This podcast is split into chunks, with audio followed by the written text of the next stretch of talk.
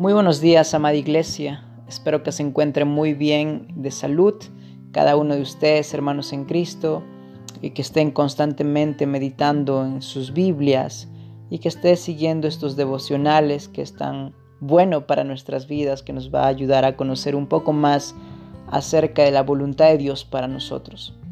Eh, antes de continuar, eh, oremos. Padre amado que estás en el cielo, damos gracias por regalarnos este hermoso día, por bendecirnos tanto y por regalarnos tu palabra escrita. Guíanos siempre a toda verdad, encamina nuestros pasos, moldea nuestra vida diaria, Padre. Queremos conocerte más y vivir para tu gloria. Ayúdanos. Gracias por darnos el Espíritu Santo, quien es nuestro guía y nuestro consolador, Padre, nuestro educador, quien nos enseña y nos moldea más y más a la imagen de tu Hijo. Padre, permítenos hacer tu voluntad y vivir siendo transformados constantemente en el nombre maravilloso de Jesús, nuestro Salvador. Amén. El día de ayer estuvimos meditando en el capítulo 2, versículo 26, y vimos acerca de lo que el apóstol Pablo les decía a estos romanos. Eh, versículo 25 les dijo, pues la verdad la circuncisión aprovecha si guardas la ley pero si eres transgresor de la ley, tu circuncisión viene a ser incircuncisión. Y hablamos un poco de este tema y meditamos acerca de, este tema de la circuncisión, vimos de cuándo viene, eh, por qué se da, por qué es la importancia de la circuncisión eh, para los judíos, por qué era tan importante ser bautizados, ser, perdón, circuncidados a los ocho días, es de vital importancia para ellos. El día de hoy vamos a meditar en el versículo 26 pero un poco recordando lo que hablamos el día de ayer, eh, comparando y contextualizando nuestra actualidad, vimos que también eh, no sirve absolutamente para nada el que nos hayamos bautizado si nuestros corazones no están siendo transformados a la imagen de Jesucristo, si nuestros corazones no están siendo guiados a amar a Dios con todo nuestro corazón de una verdadera manera genuina, verdadera. El apóstol Pablo nos dice que lo que eh, realmente importa es la circuncisión del corazón, eh, del renovar nuestro corazón. Y eso es una muestra de que la salvación ha llegado a nosotros, de que nos hemos arrepentido de nuestros pecados y no queremos volverlo a hacer. Y el vivir una vida en obediencia, amando, ayudando, trabajando activamente en la viña del Señor es una muestra de que somos salvos y que tenemos una verdadera circuncisión en el corazón, cuando hay algo en nuestro corazón que nos impulsa a amar genuinamente a nuestros hermanos en Cristo y a Dios. Versículo 26. Si pues, si pues el incircunciso guardare las ordenanzas de la ley, ¿no será tenida su incircuncisión como circuncisión?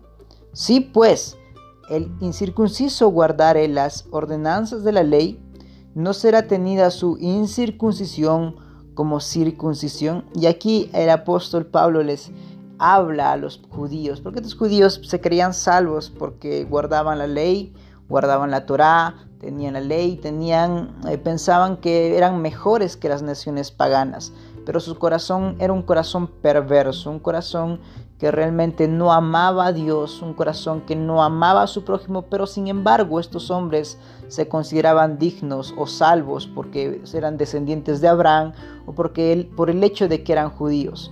El apóstol Pablo destroza sus pensamientos que tienen y les dice, ustedes también están bajo la ira de Dios, les dice. Ustedes tienen un corazón perverso igual que los, que los gentiles. Ustedes tampoco van a escapar de la ira de Dios.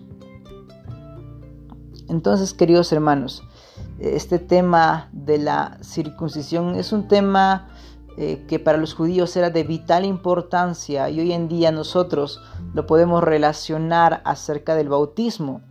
Eh, si es que realmente podemos aparentar por fuera de que somos buenos creyentes, pero Dios sabe nuestros corazones.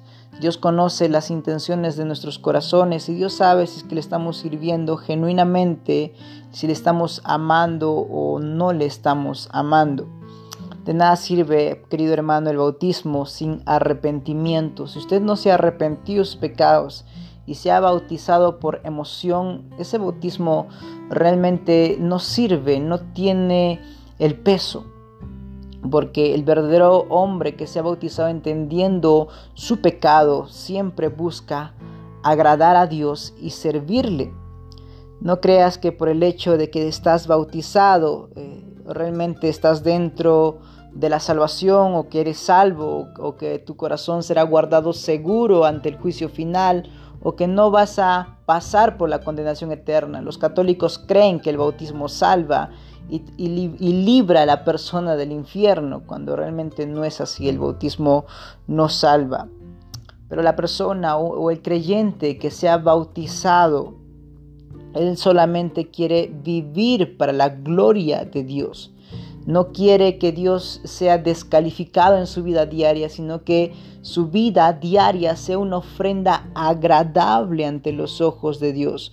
Su bautismo es un bautismo verdadero, no es un bautismo fingido, sino que él se ha bautizado no porque el bautismo le haya, haga mejor persona, sino él se bautizó para reconocer ante los demás de que está presente y dice, heme aquí, mírenme hermanos, quiero trabajar en la viña, quiero ser obrero de esta viña del Señor, quiero vivir trabajando y ya y confieso públicamente que soy pecador y que la sangre de Cristo me ha liberado de mis pecados y le amo a Dios y quiero servirle para siempre y por siempre.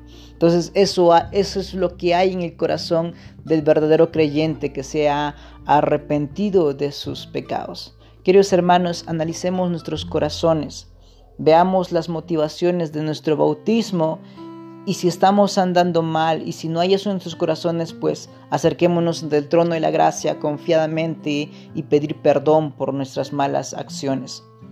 Oremos, Padre amado que estás en el cielo, ayúdanos. Queremos conocerte más, queremos vivir para tu gloria, queremos realmente ser hijos obedientes, hijos que te aman con un corazón verdadero. Ayúdanos a eso y sigue moldeando más y más nuestra vida en el nombre maravilloso de Jesús, nuestro Salvador. Amén. Amén, querido hermano, animarle a que no solamente se quede en el libro de Romanos, hay muchos libros, muchas maneras de hacer nuestros devocionales todos los días y continuemos aprendiendo más y más de la palabra de nuestro buen Dios. Muchas bendiciones.